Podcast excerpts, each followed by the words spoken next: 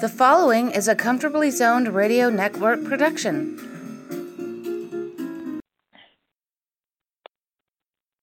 Good afternoon, everybody. Uh, my name is Alan Blumkin. I'm here with my good friend David Nemec for another session of uh, David Nemec's Baseball History and Trivia.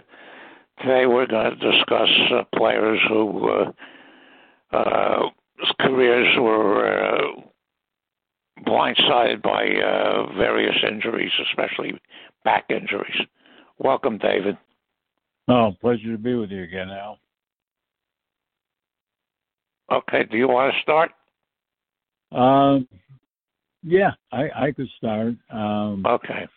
Uh, one of my favorite players as a kid was an outfielder named Barney McCosky, who uh, began his career with Detroit uh, coming up from Beaumont in the Texas League and um, joined the Tigers and a 300 hitter right away. And in his second season, he had a great season at about 340. Uh, went off to the armed services, came back in 1946, and was the only regular in the American League. Uh, he was traded that year from Philadelphia, the Philadelphia A's, uh, from Detroit to the Philadelphia A's. He had been with Detroit previously uh, for George Kell, and uh, he went to the A's, played regularly. Uh, didn't have 400 at bats, but had very close to that, and was the only regular who Bob Feller failed to strike out in uh, 1946. And uh, based on that, he had a good year again in 47. Uh, in 48, he was third in the American League in batting with a 328 average, but uh, failed to hit a single home run. Now, um, from all accounts that I have, uh, what happened to him is that um, probably somebody like Al Simmons, who was on on Mack's staff, said, you know, Barney, you, you're really a helpful guy. You hit you hit well. You get on base. Uh, but you just need to show a little more power. Can can we do something about it? And over the winter, um, what what I've heard is that Barney McCosky bought a rowing machine, installed it in his basement, and worked out vigorously over the winter. And uh, came to camp the following year with the A's. And um, one of the first days of training, threw his back out. And uh, whether it was caused by the rowing machine or not um, is anybody's guess. It's it's never really been clearly established what happened, but he missed uh, almost the entire season. Never was a regular player again. Uh, uh, was, a reasonably good pinch hitter for a while, and then drifted out of baseball. Uh, retired with a 312 batting average, which is very good among the top hitters uh, in, uh, in the majors were over 4,000 at bats, and uh, he. Um, but by you know when you look back in his career today, few even remember him, and uh, he he is uh, one of my he was one of my favorites, and I, I'm starting with him, and I know you have some that are yours, that you will talk about too. Okay. Uh, yeah, my the first one that I ever, ever really uh, learned mm-hmm. about when I was a kid was Ted Kluszewski. Uh, Ted Kluszewski had some decent years with the Reds. He came up there in uh, I think it was forty seven or forty eight. I'm not sure. And uh, he had a very poor year in 1951, where he batted 259 and then fifty-two, he started hitting a little about 53, 1953 through 1956. He was on a Hall of Fame track, especially in 1954. He won the uh, home run and RBI titles in the National League while hitting 326. He hit uh, 49. The 49 home runs were almost as much as the entire Baltimore Orioles team hit that year. And then he followed it up in 1955 with a year where he had 47 and 113 home runs and RBIs. And then uh, he started to slip a little bit in if before you go on, if I could add, if I could add one thing about about Yeah. To add to his strength, this guy played Big Ten football. He was an end with Indiana in Yeah. 1946, and was very came to the major leagues as a very very strong guy, and everybody knew this guy was going to contribute real power right away. So Al is Al is not underplaying him in the least bit.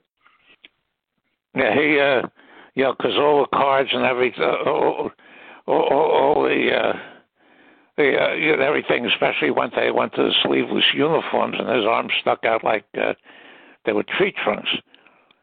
But in 56, 1956, the back problem started, started a little bit, and he had uh, 35 home runs and drove in 102 teams, uh, 102 runs on that team that uh, uh, finished two games uh, behind the uh, Dodgers in the National League race that year. They were third uh, behind the uh, the Milwaukee Braves, who finished one game. Hello. And uh, and he uh, and he uh, uh, you know fifty seven that the back really caved in and he played in uh, he played in, didn't play in very many games. And after the season he was traded to the Pirates straight up for uh, uh, Dee Fondy, who was a fairly decent first baseman for the Cubs for years, but was never in the you know near the class that Kluszewski was in. And the Pirates kept him till uh, August 1959 when they sent him to the White Sox, and he helped them win the pennant and the World Series. He had a, a game where he uh, a game where he uh, uh, I think it was the first game of the series that the White Sox won 11 nothing, and he hit two home runs.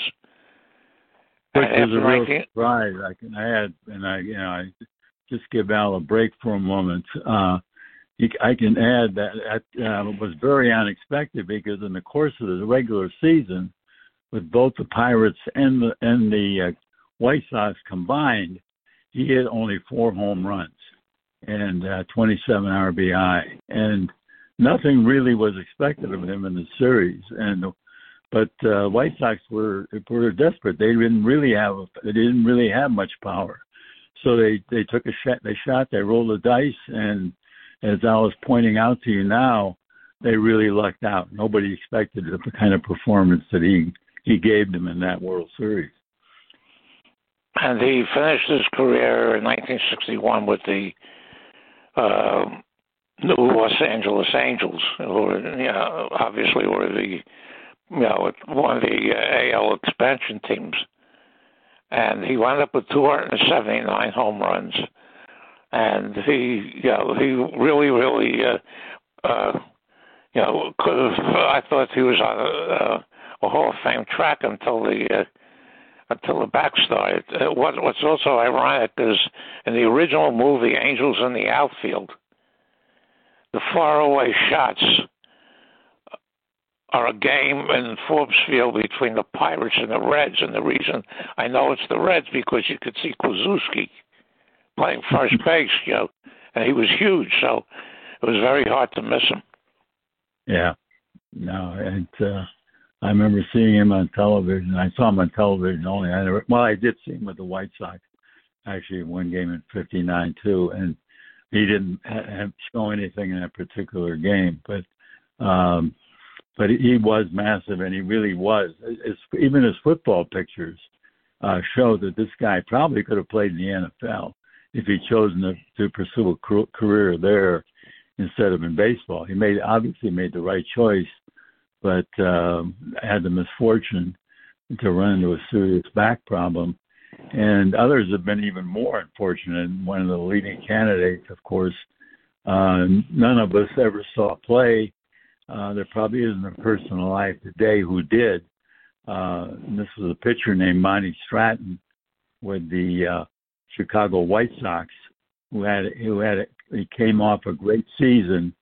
Uh, I believe it was 1938 uh, when he. Um, I mean, I, I see, recall that he uh, he had a terrific, uh, you know, he had a terrific year that year. He went like 15 and nine. The previous year, he'd gone 15 and five. Uh, he, he looked like one of the one of one of the guys was finally going to pull the White Sox, maybe even in the first division finish because uh, 50, 37 he went to the, made the All Star team. He had a strong year again in 38, and uh, that uh, that fall in a hunting accident, um, he shot himself accidentally in the leg and uh, had an, had to have his leg amputated. Uh, was never again able to return uh, to Major League Baseball, but um, didn't. There was a film made of him, the Monty Stratton story, starring Jimmy Stewart, June Allyson with his wife, uh, which shows him making a comeback in the minor leagues uh, which indeed he did with only one leg. He had a an artificial leg. Uh, had one pretty good season actually in, in the minors, and uh, then continued to pitch off and on in the minors for a few more years. But the uh, hunting accident finished him earlier in that decade. It had done the same thing to a shortstop with the Cardinals named Charlie Gelbert who uh, was a very, very good fielder and good enough to stay in the lineup, even though his bat wasn't the greatest uh, with the Cardinals, and ended up, uh, you know, in a, in a hunting accident that also truncated his career uh, when it was when he was just reaching his prime. And uh, I'll turn it back to you, Al, for another one of your favorites. Okay, uh, uh, Charlie Keller who was a outfielder uh, who was nicknamed King Kong, which he hated, and uh, he was on that uh, great Newark team, I think, in 1937, where all the Yankee farm team with all 25 players made it to the majors, and uh, he became a regular. Uh, right fielder right away. The Yankees had uh, during that run in the 30s and early 40s, they had uh, Tommy Henrich in left, Joe DiMaggio in center, and uh, Keller in right. And Keller contributed an awful lot to uh, world championships. And uh, uh, like many players of that era, he went into the military for three years. Came back in 1946, had a pretty good year. 1946 was a down year for for hitting in the uh, major leagues, and uh, Come 1947, he hurt his back severely and became uh, went from a part timer to essentially a pinch hitter. And the first time I even became aware of him, he was in the 1950 uh, card in the 1951 Bowman set as a Tiger. He had uh, dropped uh, so far that uh, I believe the Yankees released him. He signed on with the Tigers and spent, uh, I think 51 was his last season. He, he was essentially a pinch hitter, you know, and he lost everything. He became, after he retired, he became a very, very successful breeder of uh, harness horses. But uh, he was, uh, you know, he, he was struck down by the back problem in the uh, in the uh, middle, right in the peak of his career when he came back from the uh, a year after he came back from the army. Another one I want to bring up who back injury uh, was caused on the field. The Davey Williams, who was a giant second baseman, who uh, who succeeded Eddie Stanky in 1952. Because uh, Stanky had been traded to the Cardinals, where he became manager, and Davey Williams, who had played a little bit for the 51 Giants, became the regular. And he was a decent second baseman. He was no great shakes, but he was a good major league regular. He was uh, on the 1954 Giants that won the World Series. And in 1955, they were playing the Dodgers. And uh, Jackie Robinson had a thing going with Sal Maglie. And Robinson tried to try a bunt hoping Maglie would cover first base and he would crash into him. Because Robinson was, you know, very, he was a college football player. He was very, very tough. And instead of Maglie covering, first base. David Williams covered first base. And Robinson hit him so hard, the knee went into the back that Williams couldn't play afterwards and had to retire. I think he was something like uh, 28 years old. He had yeah. to retire, never play after after that incident.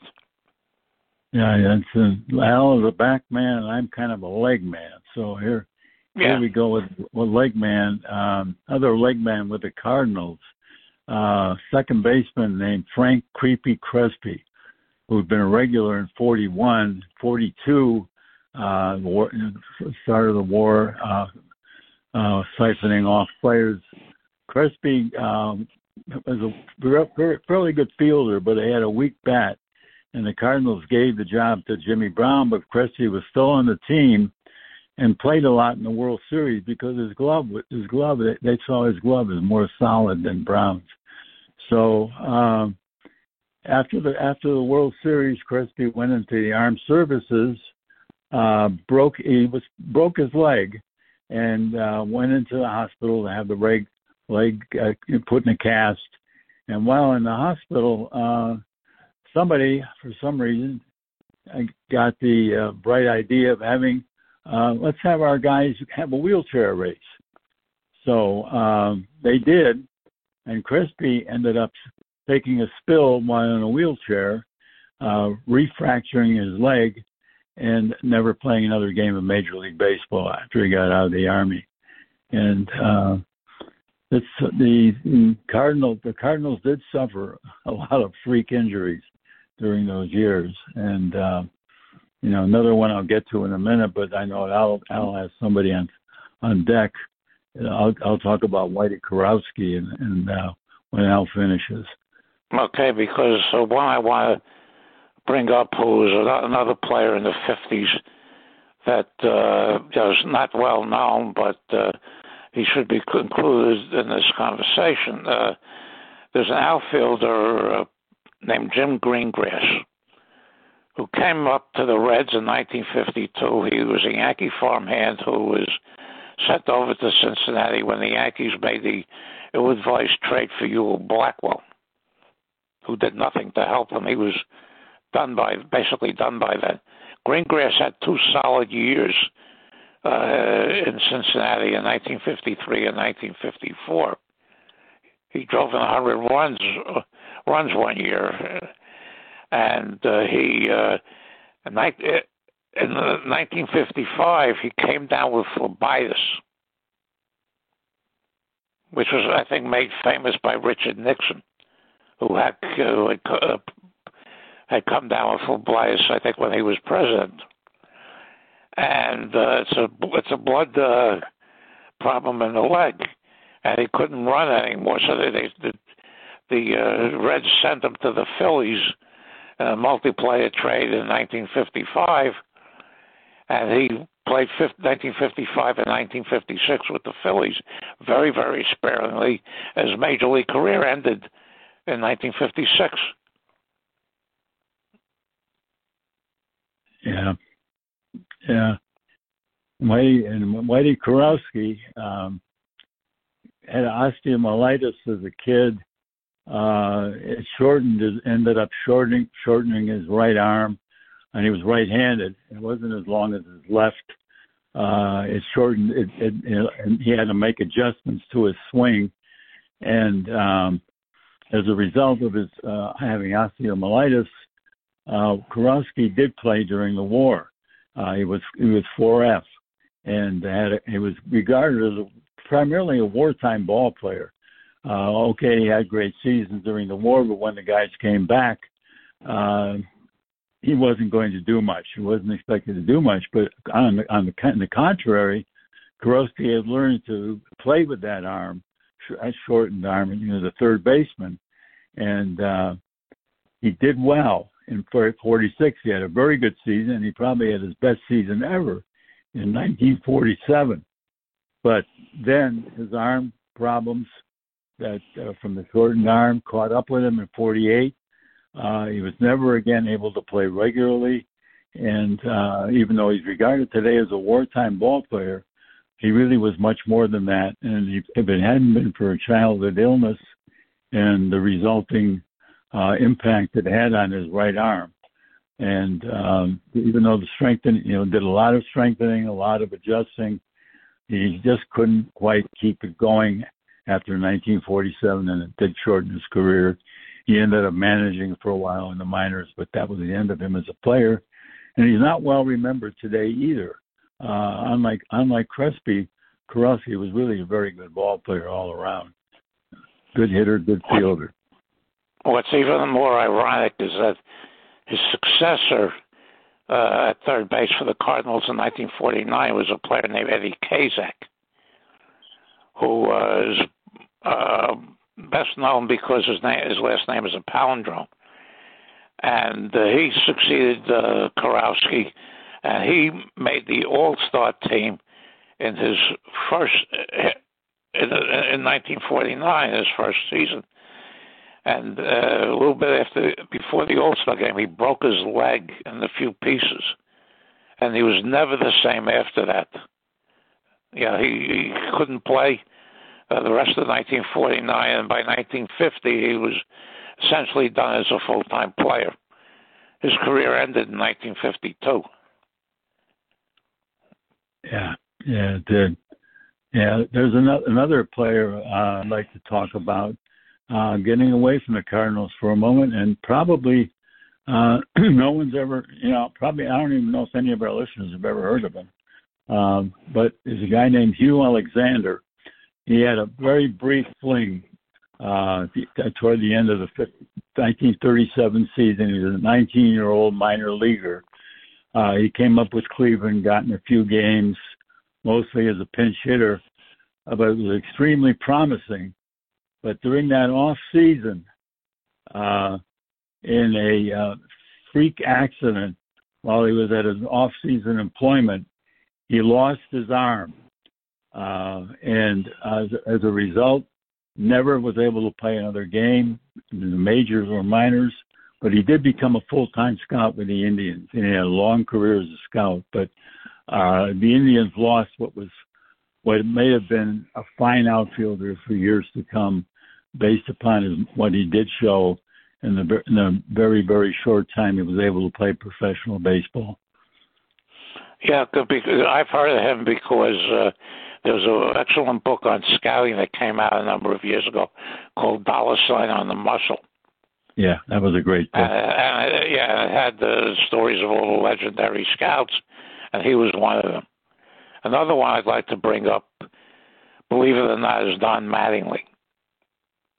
Mattingly Lee came up in 1983 uh, with the Yankees, and from 1984 through 1987, he had m- numbers that were uh, Stan Musial like.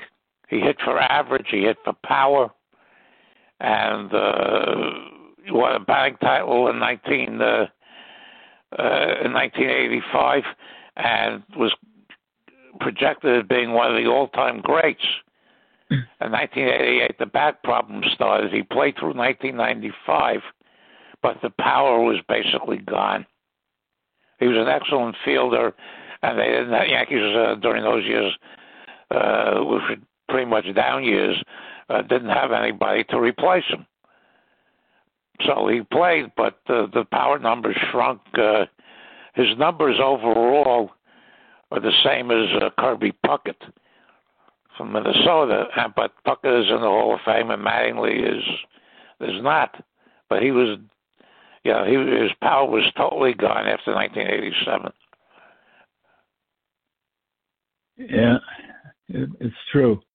But getting getting getting back in time uh, to, uh, and this I'm absolutely certain of. No one ever saw this guy play. Um, no one alive uh, probably even met anyone who saw him play. And uh, his last season as a major leaguer was 19 was 1887. And at the close of the 1880, 87 was a key season. The pitching rules changed dramatically, and uh, this gentleman was a guy named Charlie Ferguson. And prior to 1887, he was one of the pri- uh, the uh, uh, primary, you know, really the uh, first class pitchers in the National League. Uh, he had excellent seasons and you know 45, 40, and in 85, 86, and um, but in 87, a, cha- a rule change was made. Um, pitchers could no longer get running starts. They had to anchor their had to anchor their pit their uh, their uh, their leg, uh, whatever arm they threw on. They had to anchor that leg before they released the ball, and they couldn't be running up to the up to the edge of the box and then heaving the ball. Uh, that last step had to be on on on the uh, on the leg that didn't that if you were right-handed it had to be on the left leg if you were left-handed it had to be on the right leg and Charlie Ferguson was a right-hander and could not make the adjustment very well as a result his pitching stats in 1887 suffered. He um the Harry Wright was the manager he was in Philadelphia at the time. Wright looked at him and said you know Charlie you're not going to really be able to pit, you know do much more pitching but you're a good hitter. Let's see if we can do something else with you. So what they did was they put him at second base, and he had one of the most incredible seasons ever by a part-time uh, player at uh, in a in a you know second at second base, and uh, of the season uh, with every prospect of having a long and very productive major league career. Um, and let me let me just see if I can get to his um, stats in 87. 1887, um, he did he did win 22 games as a pitcher before he was converted to second base, but he also ended up hitting 337 as a hitter, and in only 264 at bats, he drove in 85 runs. That is was an incredible feat, and had a uh, you know he had an 886 OPS uh, this is not in a non-slugging area where you didn't have a lot of home runs. Yeah, were, were, were those numbers normalized because of the uh, uh, well, count, yeah. walks counting as hits? Yeah, they were. They were, they, the, they, were. They were normalized. They, those were normalized. And the four numbers. strikes. Yeah, yeah, and, and there, were, there were four strikes. There were four strikes that year. Uh, the bases on balls were deducted from his hit total. Otherwise, his hit total would have been on uh, uh, his batting average would have been out of sight. And what happened is that winter, uh, Ferguson came down uh, uh, with, uh, you know, tuberculosis. Uh, you know, and it advanced quickly. Um, had, his lungs just would wouldn't hold up. Uh, he died at home in bed. With uh, teammates came to visit him in his last days. Uh, he never played another game after the 1887 season. So we'll never know what he would have done if if it had been uh, if it, he had been allowed to uh, finish his career. But in all probability, now be in the Hall of Fame.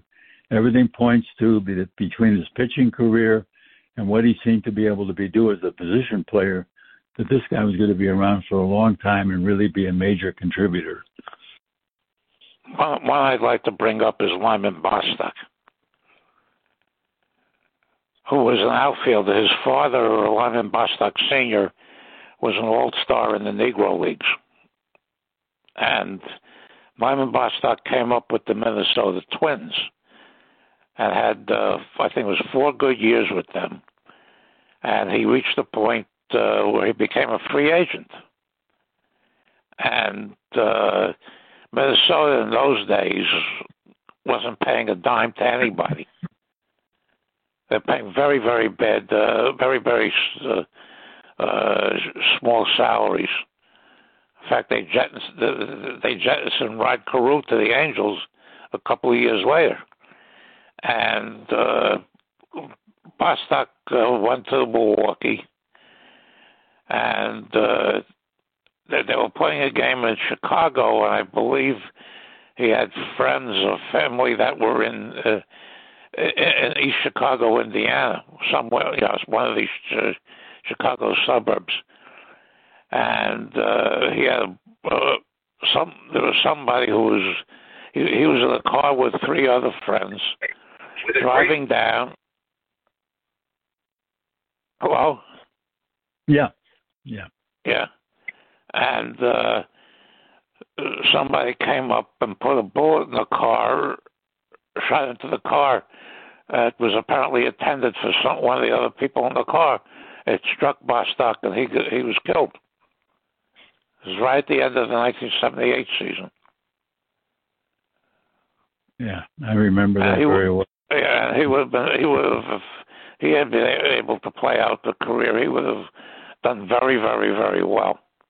In fact, what the one year he was with the Angels in 1978, he got off a bad start to a bad start, and he offered the Angel ownership, uh, you know, to take back some of the money that they were paying him because he was not not not playing particularly well at that time. Yeah, no, he was. Yeah, he. I think he. I think you're right, Al. But it was just mm. what could have happened with if he'd been allowed to play. But uh, because I'm a Cleveland fan, grew, grew up in Cleveland, and uh, diehard diehard Tribe fan, I, I did have to bring in Hugh Alexander, and I have to unfortunately bring in a couple more. And of course, I'm going to bring in uh, the uh, unfortunately the prime candidate of all misfortune, unfortunate players, Ray Chapman, the only player to be killed uh, because of a, a, direct result of an injury in a major league game, and uh, that uh, was he was hit by a pitch in 1920, and um, the tribe still managed to win the pennant even without him. And this guy, let me show you how great he was because people tend to underrate underrate him because he was most of his career took place in the dead ball era. So as a result, he had a you know he had a 278 career batting average. Um, his on base percentage was a reasonable 358, which is okay for a leadoff hitter. And he wasn't, you know, but he didn't bat leadoff. He batted second. And the reason he batted second was because if the leadoff hitter got on, Ray Chapman was going to get him second base. There was no question about it. If and um, anytime he came up in the second spot and with a runner on base, Chapman was guaranteed, guaranteed to put down a successful sacrifice bunt. That was what was indicated. And this guy's sacrifice bunt totals were out of sight. In 1917, for example, he had 67 sacrifice bunts. And two years later, in 1919, his last full season, he had 50. In 1920, even though he only was allowed to play in 111 games before his fatal injury, he already had a compiled 41 sacrifice bunts. And 1920 was the beginning of the lively ball era. And this guy was a phenomenal player. He broke a leg in uh, 1914.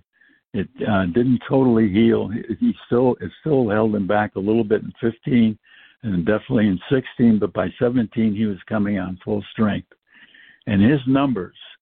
Uh, he was replaced by Joe Sewell, so people tend to say, "Well, Cleveland lucked out; they got Joe Sewell uh, instead of Ray Chapman, right, coming right in behind him." So, wow, that was a lucky break. I think I think Chapman was actually a much better player than Sewell. His fielding was better, his overall play was better, and if Chapman had been allowed to play uh, the last few years of his career in the lively ball era, uh, he was only 29 when he died. He would have probably, he probably would be in the Hall of Fame, and Sewell might not. And while we're on the subject, you know, Cleveland won their first pennant in 1920, even though they lost a player, a fatality in the middle of the season. 1948 was the Tribe's second pennant. In their, in their 48 year history, they only this was only their second pennant.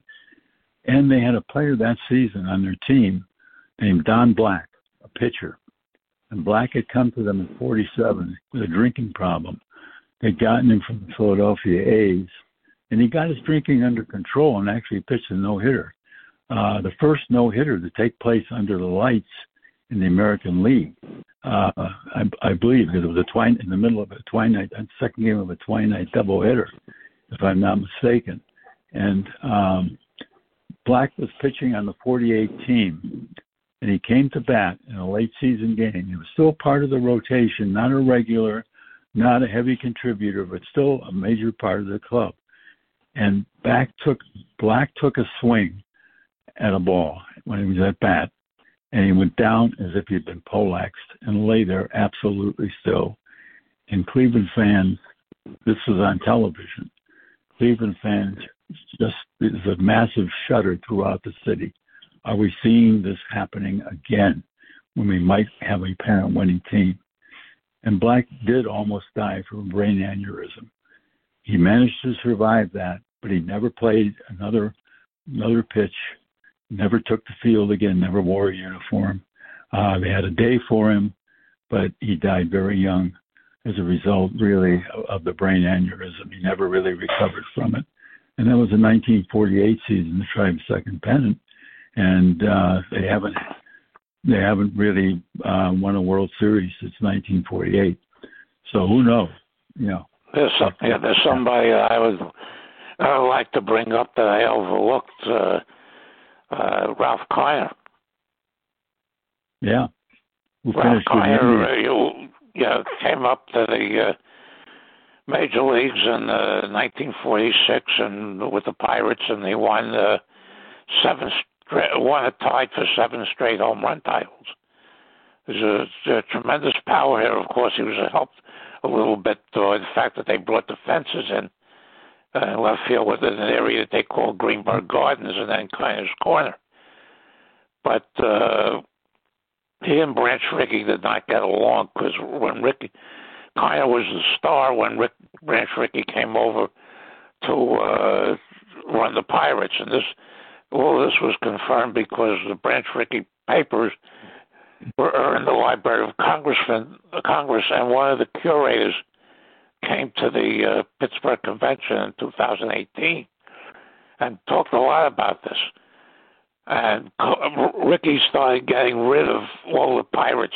He came in; they were a seventh, eighth place team, and he, and he wanted to rebuild from the bottom. So he started getting rid of all the regulars. uh, the worst trade he made in the first few years is when he sent Gus Bell to the Reds for three non-empties, and Gus Bell became an all-star player for uh, seven years with the uh, Cincinnati Reds. But Kiner uh, was untouchable, and the people who were there said that uh, when because the team was generally bad, and then when uh, they would leave after uh, when they would go to the games, they'd leave after Kiner's last time up. And Kiner would go anytime Rickey wanted to cut Kiner's salary, which is every year, Kiner would go to the ownership, and the ownership would you know, give him what he wanted because he basically was the only draw that they had. So finally, in 1953, they traded him to the Cubs uh, at the trading deadline of June 15th, and they got six players, none of whom proved uh, uh, uh, of any use to the Pirates. And uh, he uh, and he uh, became a teammate of another uh, you know power hitter who couldn't run and couldn't uh, was a defensive liability named Hank Sauer. And at 54, Kiner's power numbers decided uh, uh, started to decline. So that after 1954, they sold him to the Indians. They played one season with the Indians in 1955, and uh, you know, his power numbers shrunk quite a bit, and he had to retire after uh, after that season because of his back. And then, of course, he went out to a legendary career as a announcer for the New York Mets. 1955, which was Cleveland's third pennant, came in 1954, and of course they were swept in the series uh, they did pick up Kiner. Uh, I had seen Kiner play with Greenberg in a game in 47. Uh, he, he put three in Greenberg Gardens, and Greenberg put two in the game. It was against the Cardinals. And Kurowski homered in that game, too.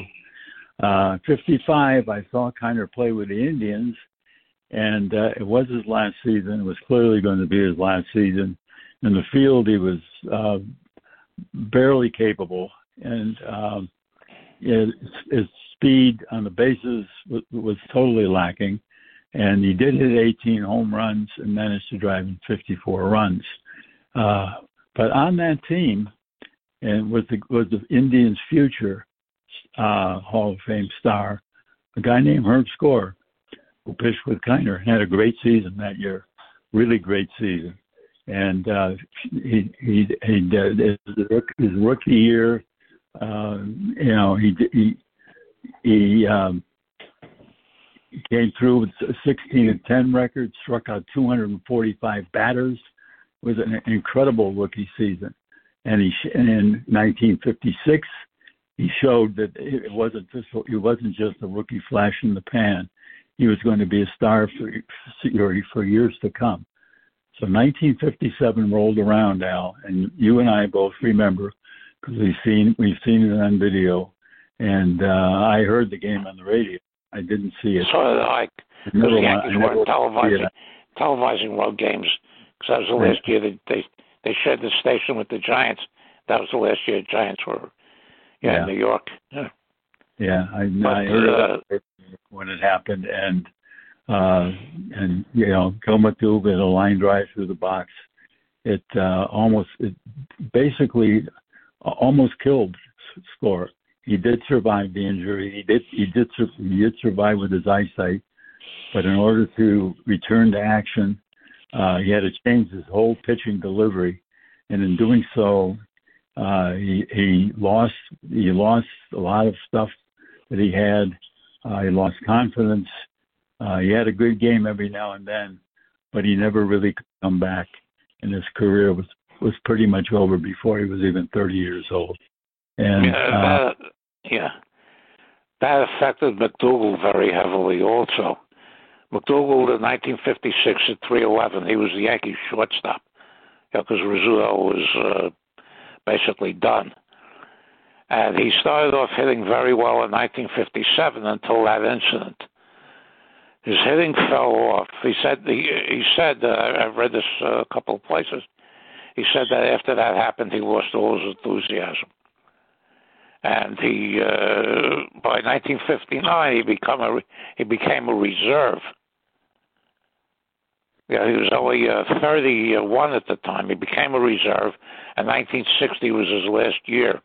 He scored the last run as a pinch runner for the Pirates uh, for the Yankees in the 1960 World Series, and then at the age of 32, he retired because he didn't want to be expo- exposed to. Uh, he has several businesses going in New York, and he didn't want to be exposed to the uh, in the expansion draft. So he just packed it in. Yeah. But he, he, he always said that he was never the same after after after hitting score in the eye with that line drive. Another one who got hit. Another one who got hit in the eye. Another one who got hit in the eye uh, with a line drive.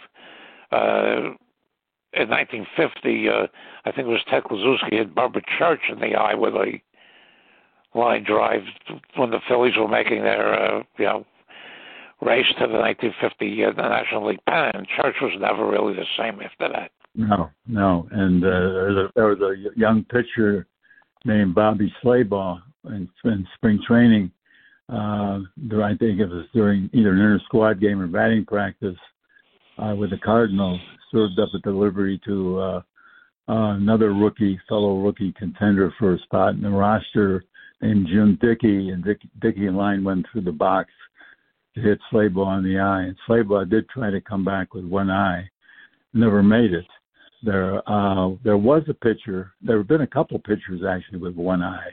I think Tom Sunkel had only partial vision in one eye, and there was a guy named Bill Irwin way back in 1886 who pitched with Cincinnati with only one eye. But uh, you, you, baseball is littered throughout, and I, being a Cleveland fan, uh, I certainly feel the tribe has suffered more than its share of of critical injuries, and uh, we can go way back to when they were the Cleveland Spiders in the 1890s and talk about Louis Sockalexis, who had a very different kind of problem that truncated a very promising career. Uh, he was uh, an, an, an incurable alcoholic, and uh, his career was derailed before it barely got off the ground. But that's for another day. I think we've really done uh, before we descend into total morbidity. we probably Yeah. should think about uh, our people, our people who are listening, who are probably at this time, you know, I'm ready for you know, I Love Lucy or something, uh, an afternoon of I Love Lucy reruns, and uh, we're sorry we if we have uh, d- done that, but we did feel we really uh, should make our fans, our, our people, listeners aware that um, baseball is not an easy sport, and things happen. Uh, it, uh, it, you know, people say, well, baseball doesn't have the kind of injuries that football does and basketball does, but it does. And you know, there have been a lot of serious injuries on the diamond that we haven't even begun to touch on. Yeah, look at old Tommy. Yeah. Yeah, look at that. Yeah, yeah, that's that's for another day. And Yeah. uh, I, and I really enjoyed this, Alan. So did I. It's, it's always a pleasure. It's always a pleasure. It is. It is. And I Thank you learned- very much. Thank you. Okay, I'll notify Ralph that we did this, and hopefully he'll post it uh, either today or tomorrow. Great. Okay, you take care. Give my best to Marilyn. Will do. Thanks, Al. Bye bye.